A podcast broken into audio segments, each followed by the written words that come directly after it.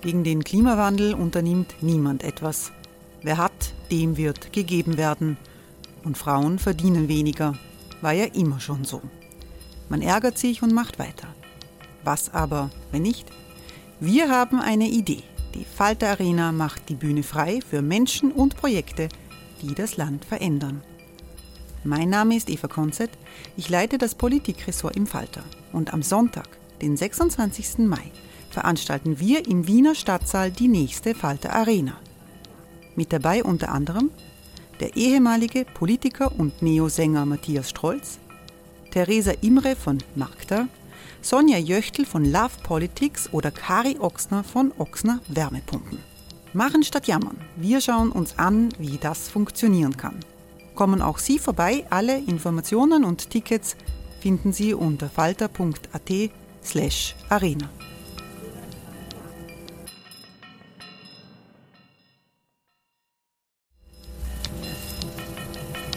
Falter-Podcasts werden durch Werbung unterstützt. Das hilft bei der Finanzierung unseres journalistischen Angebots. Hey, I'm Ryan Reynolds. At Mint Mobile, we like to do the opposite of what Big Wireless does. They charge you a lot, we charge you a little. So naturally, when they announced they'd be raising their prices due to inflation, we decided to deflate our prices due to not hating you. That's right. We're cutting the price of Mint Unlimited from $30 a month to just $15 a month. Give it a try at mintmobile.com slash switch. $45 upfront for three months plus taxes and fees. Promo rate for new customers for limited time. Unlimited more than 40 gigabytes per month. Slows. Full terms at mintmobile.com.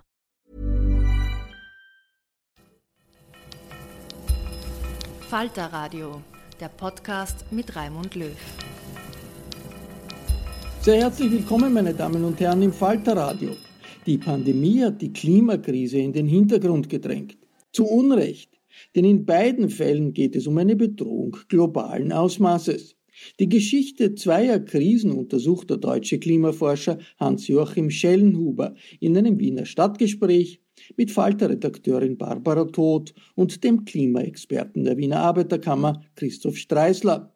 Schellenhuber hat vor 30 Jahren das Potsdamer Institut für Klimafolgenforschung gegründet und er ist langjähriges Mitglied des Weltklimarates. Wir bringen einen Ausschnitt aus dem mit Grafiken angereicherten Impulsreferat des Klimafolgenexperten und fassen das Gespräch mit Tod und Streisler zusammen, das Hans-Joachim Schellenhuber zugeschaltet aus Berlin geführt hat. Wir Wissenschaftler sind in der Lage, in der Tat mit unseren Modellen, mit unseren Daten, mit unseren Erfahrungen weit in die Klimazukunft zu blicken.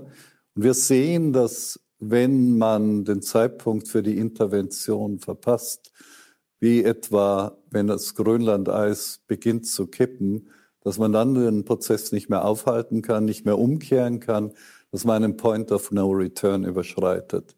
Wenn man also versäumt, rechtzeitig zu intervenieren. Und es ist ganz ähnlich wie bei der Corona-Pandemie, die wir im Augenblick erleben. Das sind Rechnungen vom Max-Planck-Institut in Göttingen, wo modelliert wird die Ausbreitung des Virus. Und ich darf ja Aufmerksamkeit nur lenken auf die obere Leiste, das mittlere Bild. Da wird gezeigt, wie die Infektion sich entwickelt, je nachdem, ob man fünf Tage früher oder eben zum aktuellen Zeitpunkt oder fünf Tage später interveniert, etwa mit Maskenpflicht und Social Distancing. Und es macht einen riesigen Unterschied, ob wir die grüne Kurve bekommen oder die violette Kurve in diesem Fall. Also Sie können das Infektionsgeschehen, wenn Sie rechtzeitig intervenieren, eindämmen oder es läuft Ihnen exponentiell weg. Und das ist eine der Gemeinsamkeiten mit der Klimakrise. Wenn wir noch mal zehn Jahre liegen lassen, dann wird uns der Prozess sozusagen des Kippens an verschiedenen Stellen der Erde weglaufen. Was kann man tun? Die Antwort ist jetzt doppelt. Zunächst einmal müssen wir eine Art exponentielles Gesetz, aber jetzt invers anwenden, nämlich jede Dekade müsste äh, die globale Emission halbiert werden, jedes Jahrzehnt halbieren, bis wir fast auf Null sind, bis 2050. Das wurde ja auch schon angesprochen, Klimaneutralität 2050 allerspätestens. Das ist also der umgekehrte Prozess zu dem, wie immer exponentielle Entwicklungen illustriert werden, nämlich der berühmte Seerosenteich, wo sich die Fläche der Seerosen jeden Tag verdoppelt. In diesem Fall müssen wir halbieren die Emissionen. Entscheidend wird sein beim Klimakrieg, ob wir die Schlacht gewinnen an der Biosphärenfront, soll heißen, können wir die globalen Senken bewahren, sprich insbesondere die Wälder erhalten und können wir vielleicht sogar mit natürlichen Mitteln CO2 wieder aus der Atmosphäre entfernen, um ein wenig die Emissionen wieder gut zu machen, die wir seit zwei Jahrhunderten in die Atmosphäre blasen. Und entscheidend in der ganzen Klimagleichung ist am Schluss die gebaute Umwelt. Etwa 40 Prozent aller Emissionen kommen aus dem Errichten von Gebäuden und Infrastrukturen und Betreiben von Gebäuden und Infrastrukturen. Für mich ist es der Elephant in the Climate Room, der eigentlich fast nie adressiert wird. Wenn es uns also gelingt, in der gebauten Umwelt die Emissionen zurückzufahren und vielleicht sogar noch die gebaute Umwelt zu einer Kohlenstoffsenke zu machen, also sie zu nutzen als eine Pumpe, um die Atmosphäre wieder zu reinigen, dann hätten wir gute Chancen, das Pariser Abkommen umzusetzen. Wie könnten Gebäude, wie könnte das Bauen zu einer Kohlenstoffsenke werden und damit zum größten klimaschützenden Faktor auf Erden? Ich halte das für die wichtigste Arbeit, die ich je veröffentlicht habe, als Co-Autor in diesem Fall. Und die Idee ist tatsächlich, künftig Neubauten im Wesentlichen aus Holz zu errichten, verstärkt sicherlich mit Stahlbeton oder Carbonfasern oder anderen fortgeschrittenen Materialien. Und wir können tatsächlich zeigen, wenn das getan wird und wenn auch die Renovierung von Gebäuden im Wesentlichen mit organischen Materialien passiert, dann könnten wir massiv Emissionen nicht nur vermeiden, sondern sogar wieder gut machen. Das ist in dieser Arbeit durchgerechnet. Die erste dieser Art, die zeigt, dass wir uns im Prinzip aus der Klimakrise herausbauen könnten. Jedenfalls ein gutes Stück. Die Europäische Union hat diese Idee aufgegriffen in einer, glaube ich, sehr wichtigen Rede am 16. September 2020 hat Ursula von der Leyen sogar dieses Wording verwendet, Building the World we want to live in. Und da gibt es eine Passage, wo gesprochen wird von einem neuen European Bauhaus, a New European Bauhaus. Also doppelt, es wird darauf hingewiesen, angeschlossen an das Bauhaus, das in Weimar entstanden ist, 1919 in Deutschland und im Grunde genommen die Architektur der Moderne geprägt hat. Aber gleichzeitig soll es ein grünes Bauhaus werden, also man versucht, die Idee des Bauhauses als Gesamtkunstwerk wiederzubeleben, aber dann in den Dienst der Nachhaltigkeitstransformation zu stellen.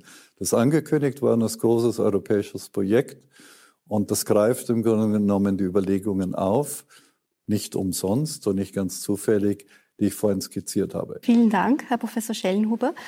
Ähm, ich würde gerne, bevor wir sozusagen ins Detail gehen und über, wie Sie es nennen, den Klimakrieg und äh, auch die Antwort, die Sie darauf präsentiert haben, nämlich dieses grüne, grüne Bauhaus.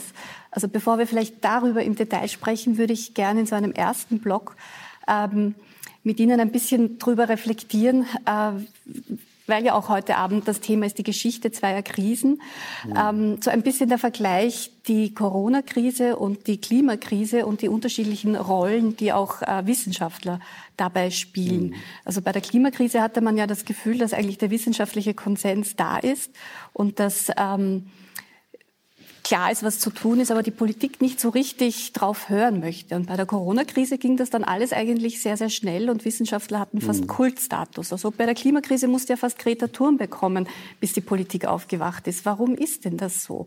Und zweite Frage, glauben Sie, dass durch die ähm, Corona-Krise sich das jetzt vielleicht auch bei der Klimakrise ein bisschen ändern wird, dass Politiker mehr auf Evidenz und auf Wissenschaft hören? Mhm. Also ich könnte mit der zweiten Frage beginnen. Die Antwort ist unbedingt ja. Äh, das Ansehen der Wissenschaft, das zeigen Umfragen, ist enorm gewachsen. Jetzt in der Corona-Krise, also speziell auch in Deutschland, aber auch in anderen Ländern. Das heißt, äh, Beliebtheitsgrad liegt irgendwie bei 70 Prozent. Wieder etwas, worüber, wovon Klimawissenschaftler früher nicht hätten träumen können. Ähm, woran liegt das, dass man jetzt wissenschaftliche Evidenz wieder so hoch schätzt. Nun, ich habe lange darüber nachgedacht. Ich habe darüber auch einen Essay veröffentlicht in der Frankfurter Allgemeinen Zeitung schon im April diesen Jahres. Er heißt Die Seuche im Anthropozän. Und dort habe ich versucht, eben die Unterschiede herauszuarbeiten. Es hat äh, vor allem mit zwei Dingen zu tun. Ne? Bei der Corona-Bedrohung fühlen sich Menschen unmittelbar einem Risiko ausgesetzt. Ja? Sie fahren in der Straßenbahn, sie gehen in einen Laden einkaufen und jeder Mensch, der ihnen begegnet, könnte sie potenziell mit einer tödlichen Krankheit anstecken. Nun ist Covid-19 keine besonders gefährliche Krankheit. Vorhin wurde ja gesagt, eine beispiellose Pandemie. Nein, die Menschheit hat viel schrecklichere Pandemien nicht nur erlebt, sondern auch ist daran zugrunde gegangen. Die große Pest von 1347 hat ein Drittel der europäischen Bevölkerung ausgerottet innerhalb weniger Jahre. Die spanische Grippe hat 50 Millionen Menschenleben gefordert, mindestens 1918 bis 1920 und so weiter. Im Vergleich dazu ist Covid-19 relativ harmlos, schlimm genug immer noch. Aber wenn Sie eben einem anderen Menschen begegnen, der sich vielleicht nicht an die äh, Hygieneregeln hält, dann ist er ein Gefährder für Sie, so wie ein Terrorist, der nicht erkannt wird. Das heißt, Menschen fühlen sich unmittelbar bedroht und deswegen wollen sie fast alles tun, um diese Pandemie wieder in den Griff zu kriegen. Wohlverhalten, ja, man wäre sogar bereit, die bürgerlichen Freiheiten für eine kurze Zeit aufzugeben. Und das bringt mich zum zweiten wesentlichen Grund für kurze Zeit. Um die Klimakrise zu überwinden, brauche ich einen ziemlich langen Atem. Ja, ich muss die nächsten 30 Jahre die Transformation nicht nur einleiten, sondern durchstehen. Ich brauche sehr viel Geduld, muss auf vieles verzichten und zwar für immer, was uns bisher vielleicht lieb und teuer war.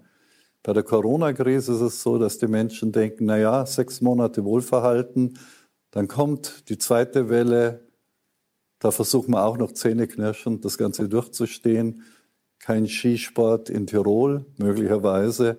Aber dann kommt der Impfstoff nicht und dann sind wir durch und das normale Leben kehrt zurück. Bei der Klimakrise müssten Sie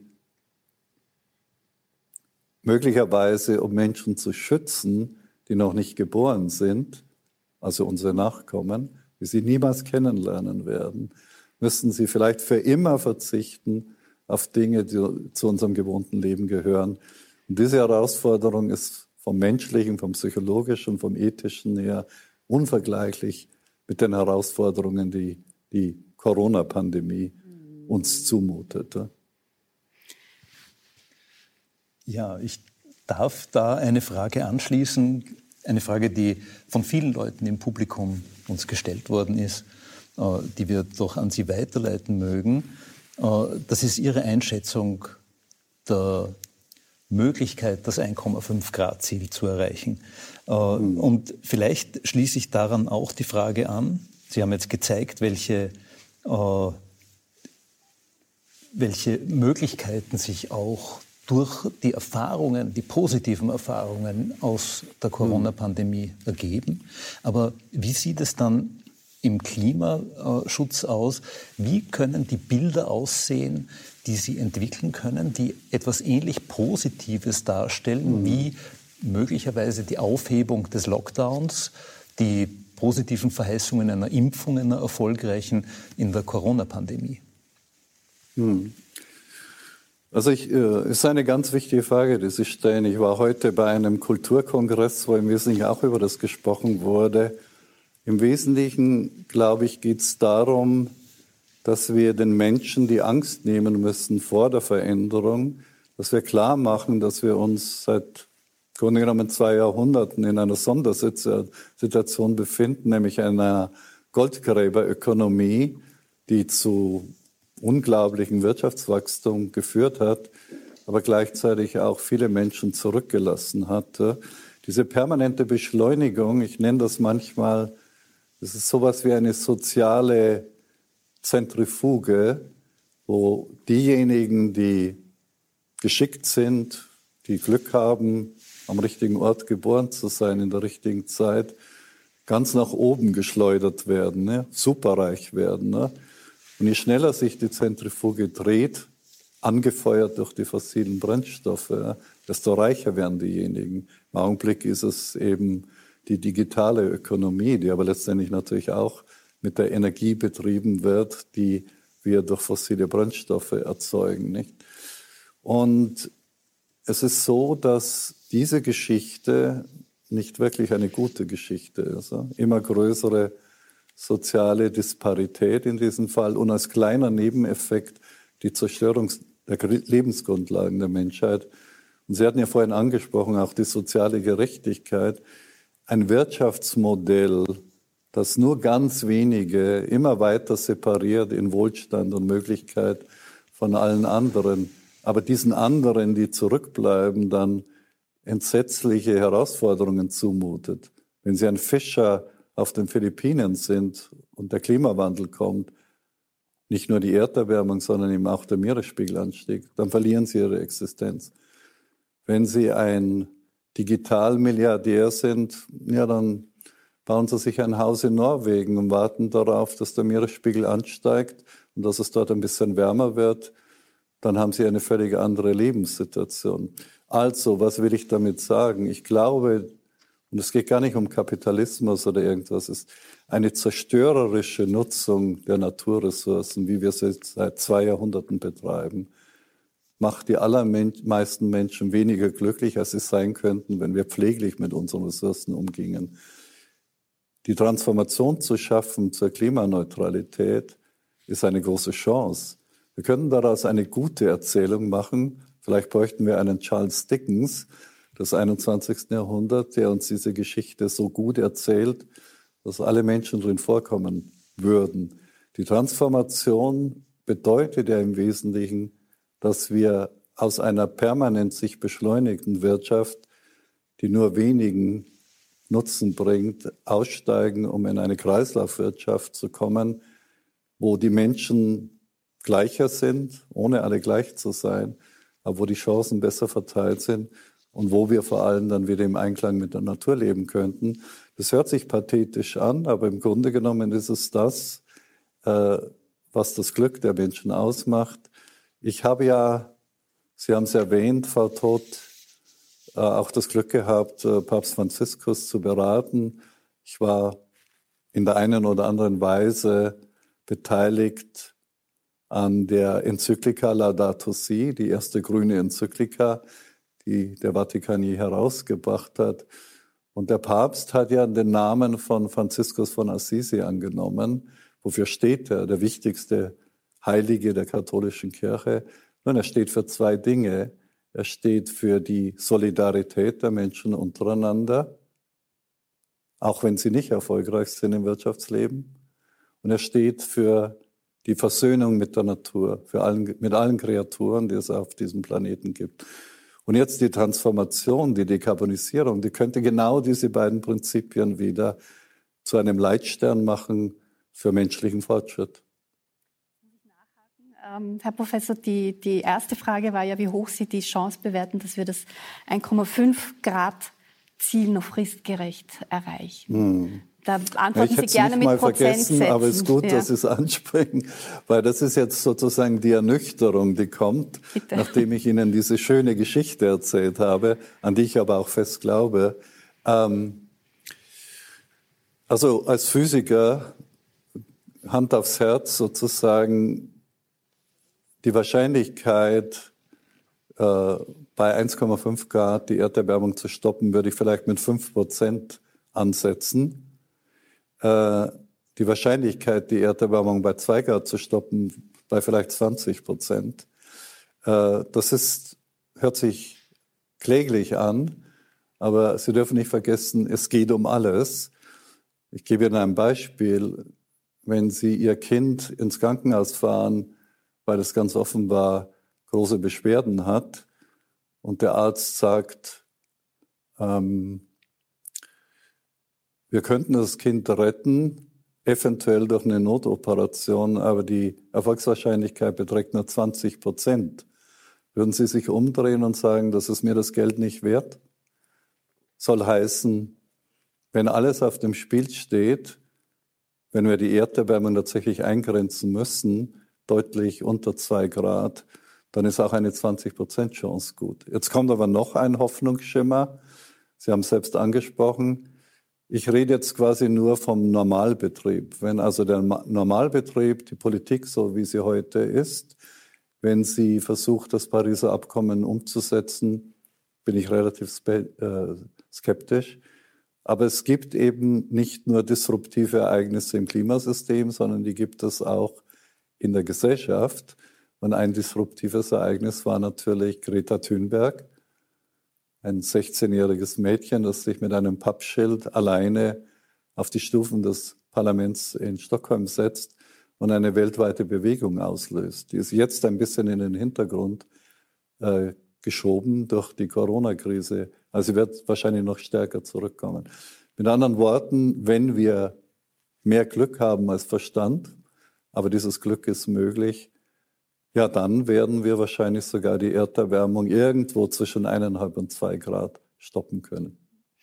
Kommen wir vielleicht nochmal zurück zu Ihrer Rolle als, als Wissenschaftler. Sie haben ja gesagt, im Maschinenraum äh, der, der, der Klimakrise, Sie haben angesprochen, Papst Franz Franziskus, den Sie beraten haben. Jetzt ist es ja so, dass in Deutschland und auch in Österreich quasi die Scharnier zwischen wissenschaftlicher Evidenz und Politik oft so wissenschaftliche Beiräte sind.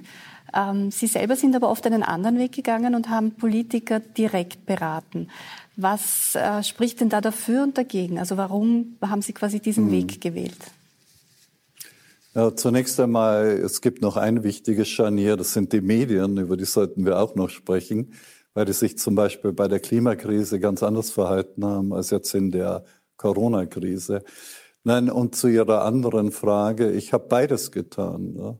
Ich habe ich war 28 Jahre lang Mitglied, auch Vorsitzender im Wissenschaftlichen Beirat der Bundesregierung, WBGU genannt, 1992 eingerichtet, äh, im Vorfeld der äh, Rio-Konferenz, damals von Helmut Kohl berufen noch, dem auch quasi ewigen deutschen Kanzler. Ähm, ich bin erst dieses Jahr ausgeschieden aus diesem Gremium, 28 Jahre. Und da hatten wir sogar den expliziten Auftrag, die Bundesregierung zu beraten, durch Gutachten, durch Symposien, wie auch immer, und auch Empfehlungen zur Bewahrung der Lebensgrundlagen, wenn Sie so wollen, auszusprechen. Das war das eine. Über diesen Weg habe ich viele Gespräche mit Politikern geführt. Wir haben Pressekonferenzen gemeinsam durchgeführt. Aber über das hinaus habe ich manchmal, wenige Male im Grunde genommen, sehr sorgfältig ausgewählt, auch selbst die Initiative ergriffen. Habe zum Beispiel einen Brief geschrieben an die Bundeskanzlerin Angela Merkel, an Ursula von der Leyen, äh, an den Papst. Das sind wenige Momente, wo man eigentlich seinen ganzen Mut zusammennimmt, als Individuum, als Wissenschaftler und sagt, ich glaube, das ist ein großes Thema, das nicht genügend Beachtung findet in der Öffentlichkeit und schon gar nicht in der Realpolitik. Und es ist eigentlich die Verantwortung des Wissenschaftlers, äh, einen Versuch zu unternehmen zumindest, Aufmerksamkeit auf das Thema zu lenken. Nicht? Und wenn man ein bisschen Glück hat und wenn man vielleicht auch ein gewisses Vertrauen genießt, dann wird dieser Brief beantwortet, es kommt zu einem Gespräch. Ja, und dann kann man möglicherweise helfen, dass Weichen gestellt werden, die ein wenig dazu beitragen, dass wir in eine etwas bessere Zukunft abbiegen. Also das heißt, das direkte Gespräch wirkt natürlich mehr, um es jetzt zusammenzufassen. Wenn, es kommt darauf an, mit wem Sie sprechen. Wenn ich jemals ein Gespräch mit Donald Trump geführt hätte, wäre das wahrscheinlich äh, unerquicklich für beide Seiten Hätten geworden. Sie das gereizt? Hätten Sie das Sie gemacht? müssen, äh, nein, ich, äh, das wäre eine, eine abendfüllende Diskussion auch. Äh, gibt da einige interessante Anekdoten in dem Zusammenhang. Nein, äh, man muss natürlich das Glück haben, dass man auf Persönlichkeiten trifft, die dann auch bereit sind, ihr ganzes Weltbild mal für eine halbe Stunde zur Seite zu schieben und sich zu öffnen für eine unorthodoxe Meinung vielleicht, eine Meinung, die nicht in den Parteiprogrammen berücksichtigt wurde oder nicht im Kanon der Lehrschriften der katholischen Kirche, nicht?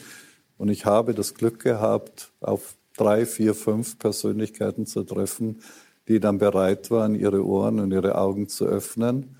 Ähm, das ist auch bei anderen Menschen der Fall, Kollegen aus der Wissenschaft, Kolleginnen. Aber es kommt leider sehr selten vor. Und jetzt will ich nochmal zu den Medien was sagen. Äh, der Boden muss natürlich ein bisschen bereitet sein. Ne? Von der Quantentheorie, die ich früher betrieben habe als theoretischer Physiker, zur Alltagsunterhaltung ist natürlich ein langer, langer, langer Weg, nicht? Und idealtypisch würde man annehmen, dass dazwischen irgendwo die Medien stehen, Wissenschaftsjournalismus, Unterhaltungsjournalismus, politischer Journalismus. Wir haben in der Klimakrise seit 30 Jahren eigentlich erlebt, dass die Medien versucht haben, nicht Partei zu ergreifen, was zunächst einmal ja lobenswert ist. Das hat sich aber immer so ausgewirkt, dass bei einer Talkshow, bei einem Streitgespräch im Grunde genommen die sogenannten Klimaleugner oder Klimaskeptiker gleichgewichtig eingeladen und angehört wurden, dass ihnen gleicher Raum gegeben wurde wie den Akademien der Wissenschaften, ne? den Menschen, die sich 40 Jahre lang mit der Physik des Klimas beschäftigt haben, sodass die abstrusesten Thesen dem Publikum mit gleichem Gewicht vermittelt wurden wie das, was die besten Wissenschaftler der Welt dazu herausgefunden haben. Äh, man hat den Begriff im Englischen irgendwann false balance, falsche Balance, falsches Gleichgewicht genannt. Der BBC hat das vor zwei, drei Jahren aufgegeben, die false balance explizit, nicht? Und es scheint sich jetzt vor, sie würden in der Pandemie, in der Corona-Pandemie, renommierte Virologen immer zusammensetzen mit Corona-Skeptikern, ne, die die abstrusesten Theorien in die Welt setzen. Und würden immer gleichgew gleichgewichtig daherkommen. Das passiert natürlich nicht, zum Glück. Aber beim Klima ist es uns jahrzehntelang so ergangen.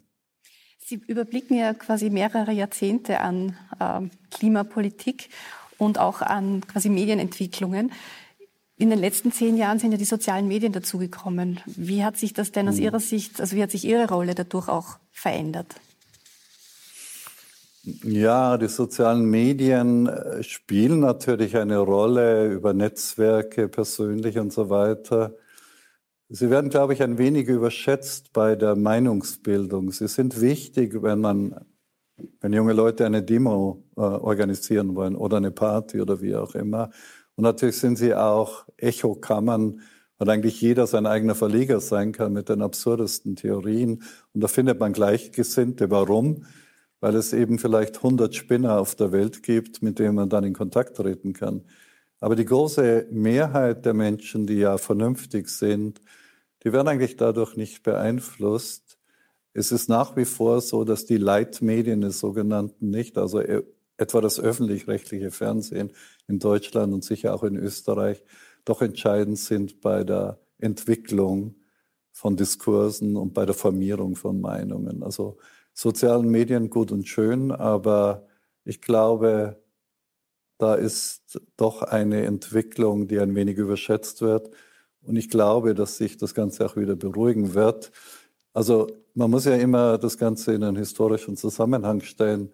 Wenn neue Medien entstehen, etwa der Buchdruck dann ja, im 14. Jahrhundert, 15. Jahrhundert äh, sich entwickelt hat, dann äh, ist das disruptiv, ja, es verändert die Diskurse. Und am Anfang werden meistens die neuen Medien für ziemlich unsinnige, törichte, schädliche Aktivitäten genutzt. Zum Beispiel war es so, dass wie der Buchdruck dann mit beweglichen Lettern entwickelt wurde, im Wesentlichen es genutzt wurde, um Flugblätter zum Anheizen der Religionskrise zu drucken, massenhaft. Das, was wir erwartet haben oder heute erwarten würden, rückblickend, dass im Wesentlichen großartige Bücher gedruckt werden und damit die Aufklärung vorbereitet wird, das ist überhaupt nicht geschehen. Vielleicht ist es mit den sozialen Medien ähnlich, dass sie im Wesentlichen Schrott und Unterhaltung produzieren, aber irgendwann ein nützliches Instrument werden, um faire und informierte Diskussionen zu führen. Aber haben Sie nicht den Eindruck gehabt, also zumindest in, in Österreich war das zu beobachten, die Art, wie Wissenschaft tickt, wie sie zu Erkenntnissen kommt, gerade auch bei der Corona-Krise, ähm, das ist ja gewöhnungsbedürftig für die Politik und auch für die Öffentlichkeit, weil da gibt es Widerspruch und man gesteht auch Fehler ein, äh, Irrtümer ein. Also es gibt quasi nicht so einen einheitlichen Mainstream noch. Und das hat viele verwirrt und das hat auch Corona-Leugner auf den Plan gerufen. Ähm, also haben Sie nicht das Gefühl, dass, dass quasi da auch die, die Medien bis zu einem gewissen Teil ähm, versagt haben? Nein, ich glaube nicht. Das ist, ich erlebe sogar ein Gegenteil. Also es ist nicht äh, die Diskussion, die wissenschaftliche, die vernünftige Menschen in irgendeiner Weise verwirrt. Also ich erlebe sogar das Gegenteil, äh, dass ich jetzt sozusagen gerne mit anderen Kollegen zusammengebracht werde, die vielleicht eine etwas andere Einschätzung der Klimasituation haben als ich. Und das wird dann sogar noch als positiv gesehen in dem Sinn, so ist eben Wissenschaft. Wissenschaft sucht, hat manchmal vielleicht sogar Streit, Diskrepanz, aber auf die Weise kommen wir zur Erkenntnis, da wird die Diskrepanz geradezu noch gefeiert, aber nicht das, was ich vorhin meinte, nicht die Spinnerideen, nicht die Verrückten, die keinerlei wissenschaftliche Grundlage haben, sondern der gesunde Disput innerhalb der Wissenschaft wird ein bisschen idealisiert im Augenblick. Und das ist auch wieder gefährlich, weil die Unterschiede werden quasi hochgejubelt, als wissenschaftliche Kultur gefeiert. Aber etwa in der Klimadebatte, das ist völlig übersehen worden. Da gab es einen Konsens innerhalb der Wissenschaft oder gibt es ihn seit 30 Jahren, der zum Beispiel in der Medizin gar nicht herzustellen wäre, weil wir nämlich Physik betreiben und die Physik uns Naturgesetze an die Hand gibt und Verfahren, um zu verstehen, wie die Welt tickt. Und wenn wir dann zu einer 97, 98, 99 prozentigen Wahrscheinlichkeit kommen, dass ein bestimmter Prozess vom Menschen ausgelöst ist, dann ist das besser, als was in irgendeinem anderen Bereich, insbesondere in der Medizin, vorweisen können. Ne? Aber das ist nie herüber, äh, herübergekommen, wirklich, sondern es wurde immer, ja, im Grunde genommen das Klischee gepflegt, dass eben die Klimawissenschaftler untereinander streiten. Das war negativ besetzt. Heute ist sozusagen der Disput unter den äh, Virologen etwa, wird inzwischen positiv besetzt, zumindest von den Qualitätsmedien. Aber nochmal, die Menschen, die lieber an ein Horoskop glauben als an wissenschaftliche Evidenz, die können Sie in keiner Weise einfangen. Es ist besser, wenn die informierte Hälfte der Menschheit sozusagen versucht, dann äh, gemeinsam Lösungen zu finden. Und die anderen müssen halt dann mit Horoskopen unterhalten werden. Es hört sich jetzt arrogant an. Das heißt ja nicht, dass diese Menschen nicht ein gutes Herz haben, Empathie empfinden, wie auch immer. Aber sie sind nicht bereit, wissenschaftliche Evidenz zur Grundlage ihres Handelns zu nehmen, die müssen eher überzeugt werden durch eine gute Geschichte, ein gutes Narrativ, ein gutes Symbol. Das, was wir vorhin angesprochen haben, die muss man sozusagen mit dem Herzen ansprechen und weniger dann mit der Bildung. Hey, it's Ryan Reynolds and I'm here with Keith, co-star of my upcoming film If, only in theaters May 17th. Do you want to tell people the big news? All right, I'll do it. Sign up now and you'll get unlimited for $15 a month in six months of Paramount Plus Essential Plan on us. Mintmobile.com slash switch. Upfront payment of $45 equivalent to $15 per month. Unlimited over 40 gigabytes per month. Face lower speeds. Videos at 480p. Active Mint customers by 531.24 get six months of Paramount Plus Essential Plan. Auto renews after six months. Offer ends May 31st, 2024. Separate Paramount Plus registration required. Terms and conditions apply if rated PG. Die Grundsatzfrage bleibt, wie politisch darf denn Wissenschaft sein? Jetzt vielleicht auch schon auf die Klimapolitik gesprochen. Also ich habe, äh, ob Sie es glauben oder nicht, in mehreren Interviews letztes Jahr das Beispiel eines Virologen gebracht, nur als Illustration, reine Spekulation, der ein hochgradig infektiöses Virus entdeckt, beobachtet das eine gewisse Mortalität hat, ganz ähnlich wie der Covid-19-Virus. Und äh, der vor der Frage steht, soll ich das der Welt mitteilen? Soll ich Alarm schlagen sogar, dass da eine gefährliche Entwicklung entstehen könnte? Oder soll ich das in einer Fachzeitschrift veröffentlichen und hoffen, dass es meiner Karriere nutzt? Und das war eigentlich als eine absurde Illustration gedacht, um auf das Klimaproblem hinzuweisen. Also die Antwort ist die, wenn ich als Wissenschaftler Dinge weiß, die für die, für die Gesellschaft hochrelevant sind, dann ist es meine verdammte Verantwortung, es der Gesellschaft mitzuteilen. Ne? Und äh, jetzt in der Pandemie erleben wir ja, dass diese politische Rolle der Wissenschaft akzeptiert wird. Da geht sie sogar viel weiter. Jeden Tag lese ich einen neuen Bericht, wo einer der Virologen explizit konkrete äh, Verhaltensvorschläge macht. Sollen die Schulen geschlossen werden oder nicht? Das ist Teil des Disputs. Man geht also so weit, dass man sogar politische Feinmaßnahmen und Feineinstellungen sozusagen vorschlägt. Das haben wir Klimawissenschaftler nie getan. Wenn wir sagen, die Erderwärmung sollte möglichst nicht über zwei Grad gehen, dann ist das so eine große, fundamentale Aussage, die mit politischen Interferenzen eigentlich überhaupt nichts zu tun hat. Aber ja, wenn ich als Klimawissenschaftler weiß, dass jenseits der zwei oder drei Grad die Erde in weiten Teilen unbewohnbar werden könnte, könnte, dann glaube ich, ist es gar keine Frage der politischen Intervention, wenn ich das der Gesellschaft mitteile. Ich glaube, das ist meine verdammte Pflicht und Schuldigkeit als Mensch. Das bringt uns jetzt quasi zu den zweiten von drei Teilen äh, unseres Abends. Äh, Stichwort politische Intervention. Also Sie haben in Ihrem Vortrag ja schon ähm, eine klare politische Intervention gezeigt, nämlich das Green Bauhaus. Das ist ja etwas, was Sie selber mhm. mitentwickelt haben, was jetzt ähm, quasi europäisches, ein europäisches Zielprojekt auch ist. Ähm, was quasi mitschwingt bei den ganzen Hoffnungen an, an einem Green Deal, an eine Neuordnung unserer Gesellschaft, ist immer auch die große soziale Frage. Also die Frage, wie kann so etwas auch mhm. sozial gerecht ausschauen? Ähm, neue Häuser anders zu bauen, das, ähm, das klingt nun mal fein.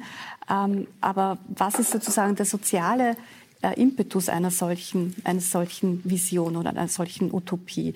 Ähm, das, das, ist eine mhm. schöne Bauhausidee, aber wenn ich richtig erinnere, hat ja auch Weimar damals, also das Weimarer Bauhaus hatte ja nicht nur architektonische Ziele, sondern das war ja auch eine sozialrevolutionäre Bewegung. Also was ist da quasi der soziale Aspekt beim grünen Bauhaus, so wie Sie sich das vorstellen? Mhm. Mhm.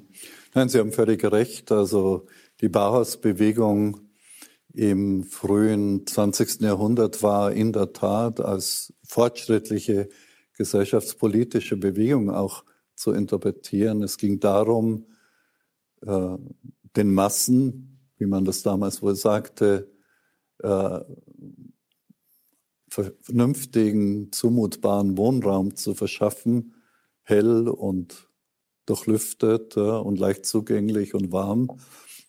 Und das mit den Methoden der industriellen Architektur, die damals verfügbar wurde. Es war ein sehr idealistischer Anspruch. Und der war nicht nur geprägt von progressiven politischen Denken, sondern eben auch von einem einzigartigen künstlerischen Ansatz.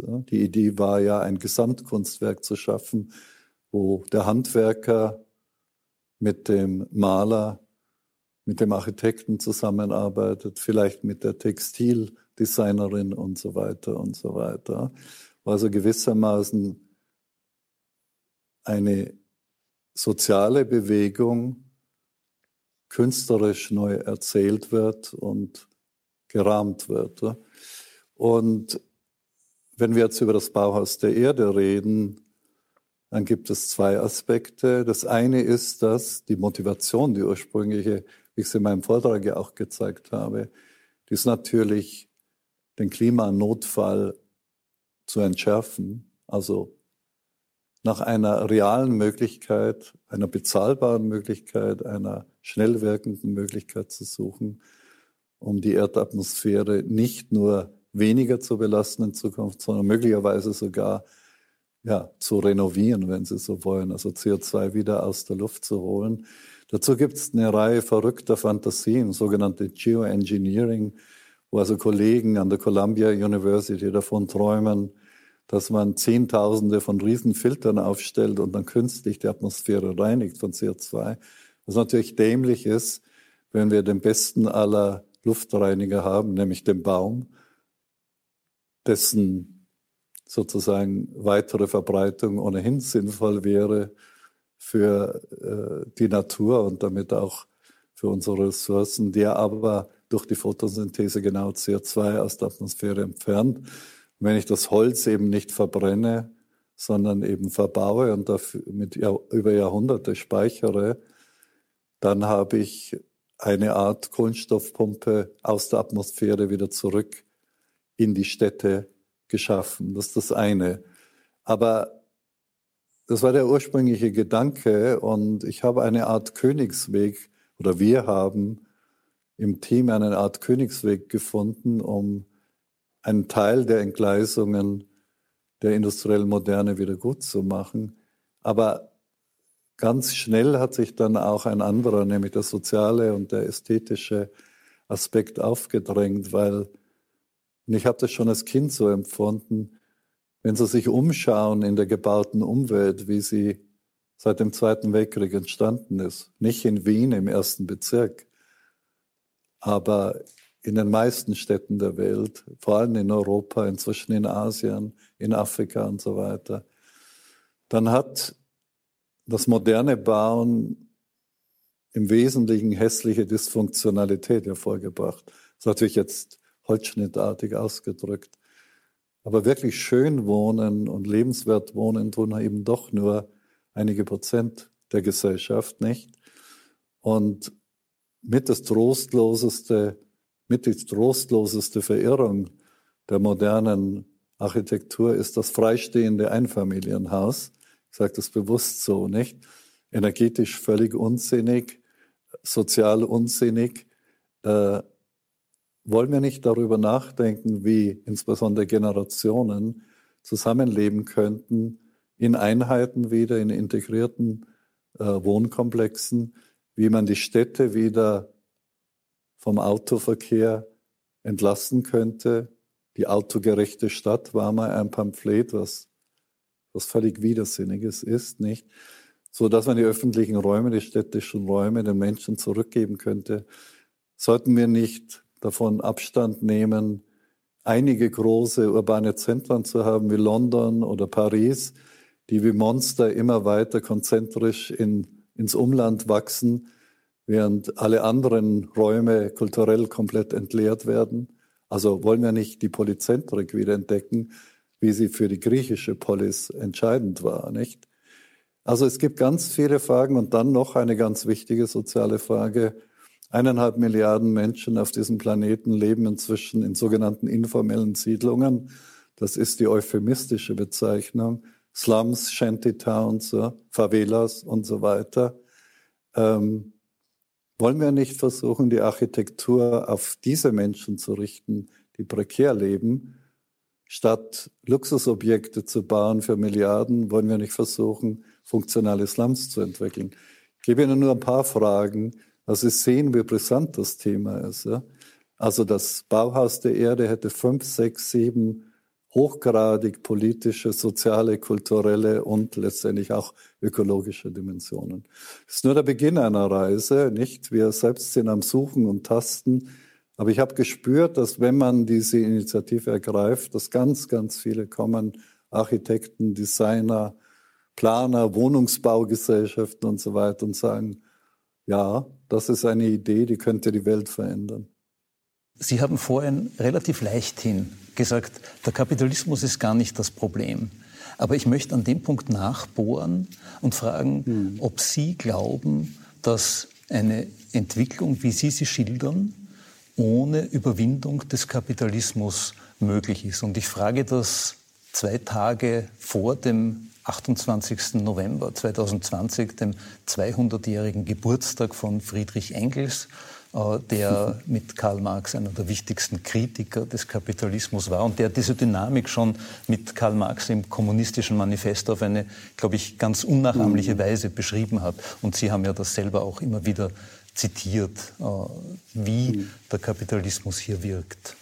Ich glaube, dass nicht der Kapitalismus die Produktivkräfte entfesselt hat, die da mit fossilen Brennstoffen immer weiter befeuert werden, sondern dass die fossilen Brennstoffe den Kapitalismus erschaffen haben, jedenfalls in der verschärften Manchester-Form, weil es letztendlich eine Goldgräberökonomie ist, in der wir uns seit zwei Jahrhunderten befinden. Und die ist natürlich zutiefst asozial. Wenn es also nicht darum geht, etwas zu schaffen, zu leisten, sondern eine Ressource möglichst effizient auszubeuten, denken Sie an den Goldrausch in Kalifornien ne, im 19. Jahrhundert, wer angezogen wurde durch diese Goldfunde am Sacramento zum Beispiel, welche enorme soziale Dynamik daraus entstanden ist. Und am Schluss hat natürlich das Recht des Stärkeren gesiegt. Wer einen Claim absteckte, musste ihn mit dem Gewehr in der Hand verteidigen, nicht? Und so ist das eben auch, dass die, die fossilen Brennstoffe zu einer permanenten Goldgräberökonomie geführt haben, wo Länder, die im Prinzip nichts zum Weltprodukt beitragen, die allenfalls eine traditionelle handwerkliche Wertschöpfung haben, wie eben Katar, Saudi-Arabien, Oman, wie auch immer, dass die plötzlich relevante Faktoren auf dem Weltmarkt werden. Warum? Weil zufällig unter dem Boden ihrer Wüste ein Energieschatz liegt, nämlich die geronnene Sonnenenergie, die sich dort über 300 Millionen Jahre angesammelt hat. Und diese 300 Millionen Jahre alte Energie wird jetzt innerhalb von zwei Jahrhunderten verschleudert. Und das macht natürlich die Goldgräber, die das Glück haben, den Claim zu besitzen, unendlich reich und den Rest der Welt davon abhängig. In anderen Worten, nicht der Kapitalismus ist meiner Ansicht nach das Problem, da kann man endlos drüber diskutieren. Ich glaube, dass man durch den Übergang zu erneuerbaren Energien oder zur Kreislaufwirtschaft, die organische Materialien schafft, gewissermaßen dem Kapitalismus die Luft herauslässt.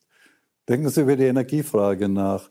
Wir haben heute die Technologien, Solarenergie, was auch immer, Geothermie. Wir könnten heute Häuser bauen, möglichst nicht freistehende Einfamilienhäuser, Dörfer bauen, zum Beispiel Städte, die völlig energieautark wären.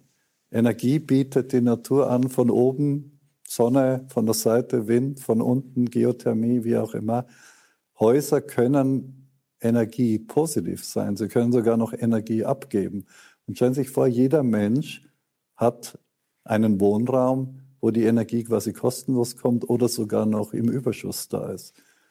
Dann bricht das gesamte internationale Ölgeschäft zusammen, nicht? Und dann sind plötzlich Länder, die zur internationalen Wertschöpfung eigentlich nichts beitragen, wieder die Zwerge, die sie einst mal waren. Wenn ich jetzt zusammenfasse, der, der Weg, den Sie ähm, quasi uns als Gesellschaft für die nächsten 20, 30 Jahre ähm, empfehlen, ist schon einer, der, ähm, wo quasi dieses, diese Wachstums, ähm, Sehnsucht oder sagen wir mal dieser Mythos, dass wir quasi in einer ständig wachsenden, reicher werdenden Gesellschaft leben, dass der nicht mehr gilt. Und wenn ich jetzt zum Beispiel mir anschaue, was unser Kanzler in Österreich, Sebastian Kurz, unlängst geschrieben hat in der Time, ähm, der positioniert sich auch ein bisschen gegen das, was Sie vorschlagen, vermutlich, weil er weiß, dass es ganz viele Menschen gibt, die da nicht mit können. Er hat nämlich gemeint, wir werden nicht weiterkommen, wenn wir plötzlich zu ändern versuchen, was wir heute tun. Und das wäre quasi ein sozialistischer Zentralstaat in grüner Verkleidung. Und deswegen plädiert er für pragmatische Lösungen und nicht für Ideologie. Was, was antworten Sie da drauf? Ja, ich denke, dass er hier einfach einen Popanz aufbaut und dann genüsslich zu Tode schlägt. Also wir reden, ich habe mit keinem einzigen Wort irgendwas von Planwirtschaft gesagt, nicht? Ich habe von, davon geredet, dass man möglichst viele ökonomische Kreisläufe schließen sollte. Also Energieproblem. Wenn wir tatsächlich so weit kommen, dass wir in energiepositiven Häusern leben oder Siedlungen leben, ja, dann brauche ich natürlich keinen weltweiten Energiemarkt mehr und gewisse Möglichkeiten, Profite abzuschöpfen, entfallen dadurch. Damit ist aber nicht das Privateigentum abgeschafft und damit ist auch nicht der Markt abgeschafft. Aber es gibt keinen globalen Energiemarkt mehr. Dafür gibt es vielleicht einen vergrößerten Kulturmarkt, wie auch immer. Also es geht gar nicht darum, jetzt im Prinzip das Prinzip der Marktwirtschaft abzuschaffen. Nächstes Beispiel Automobilindustrie. Für mich als Physiker ist es geradezu unerträglich, dass wir seit ja, 120 Jahren einen völlig ineffizienten Antrieb nutzen, also den Verbrennungsmotor. Äh, es ist so, dass selbst bei den besten Dieselmotoren sie vielleicht auf eine Energieeffizienz von 25 Prozent kommen. Und das hat ein ganzes Jahrhundert gedauert, dahin zu kommen. Während sie mit dem Elektromotor, der übrigens von einem Deutschen Werner von Siemens im 19. Jahrhundert schon erfunden worden ist, sie zu einer Effizienz von 90, 95 Prozent kommen. Und außerdem haben sie, können sie 90 Prozent aller Teile, die sie beim Verbrennungsmotor haben, einsparen. Mit anderen Worten, wir leisten uns seit Jahrhunderten eigentlich den Luxus, hochgradig ineffizient zu wirtschaften, ineffizient zu leben, die guten Lösungen, die wir eigentlich längst schon kennen würden, nicht anzunehmen, weil sich Wertschöpfungs- und Profitketten gebildet haben, die natürlich Beharrungskräfte haben, die Lobbyismus betreiben und so weiter. Das heißt, selbst innerhalb des Wettbewerbs, des Marktwettbewerbs von guten Technologien haben die Besseren oft keine Chance, sich durchzusetzen. Ne? Vom Ethischen dann ganz zu schweigen. Also für mich ist eine der interessantesten Anekdoten der Geschichte, ich habe mich auch beschäftigt relativ viel mit der Geschichte des Widerstands gegen die Sklaverei, dann im äh, späten 18. und frühen 19. Jahrhundert in Großbritannien, sogenannte Abolition, Abolitionist Movement in diesem Fall.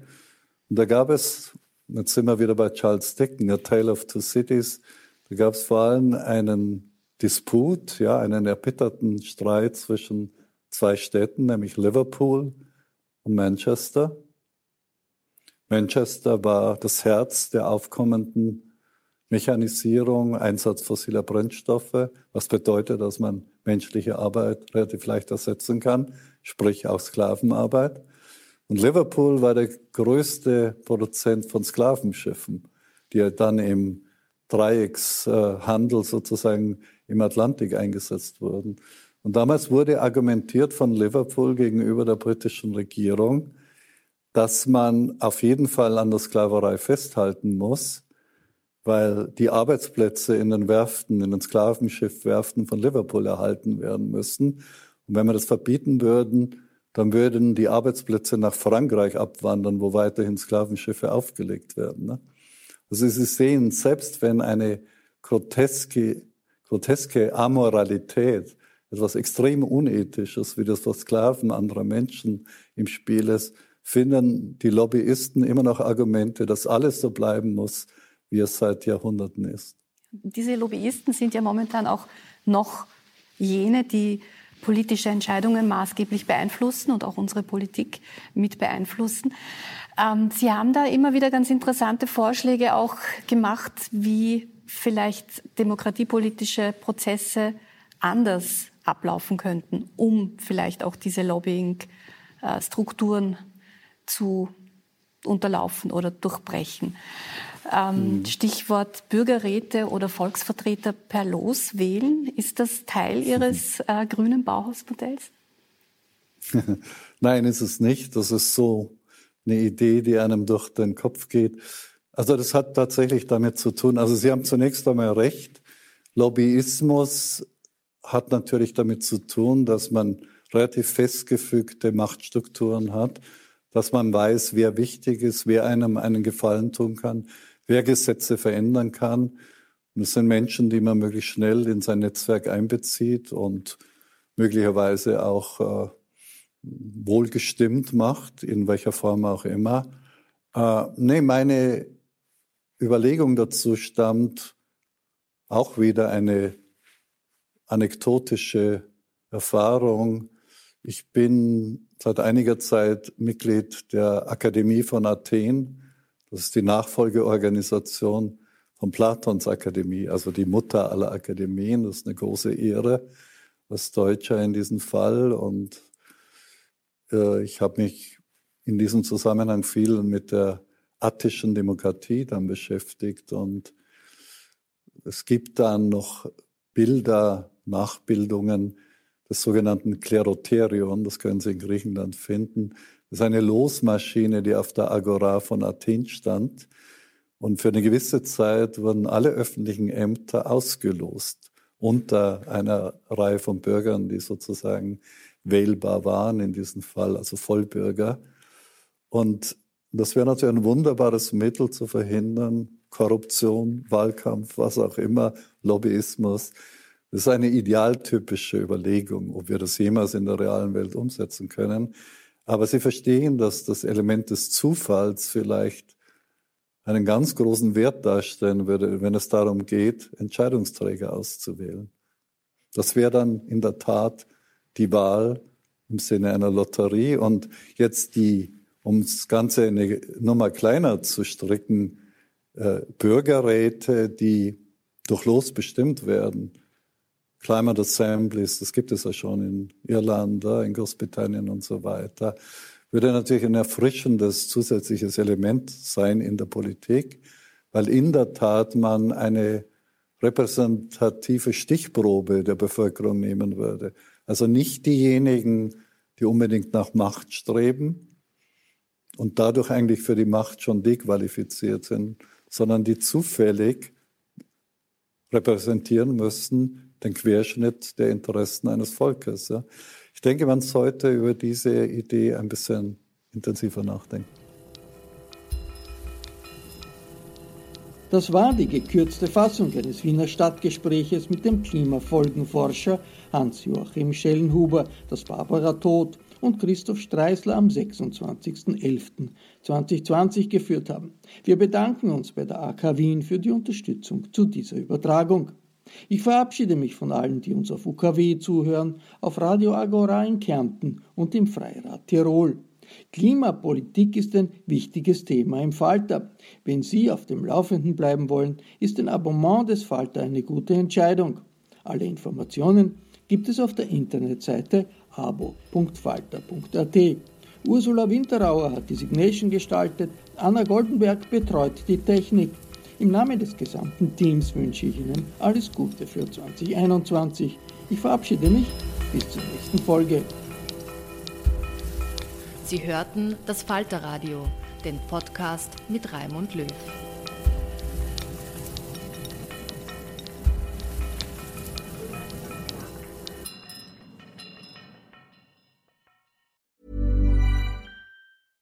Hey, it's Paige DeSorbo from Giggly Squad. High quality fashion without the price tag. Say hello to Quince. I'm snagging high-end essentials like cozy cashmere sweaters, sleek leather jackets, fine jewelry, and so much more. With Quince being 50 to 80% less than similar brands.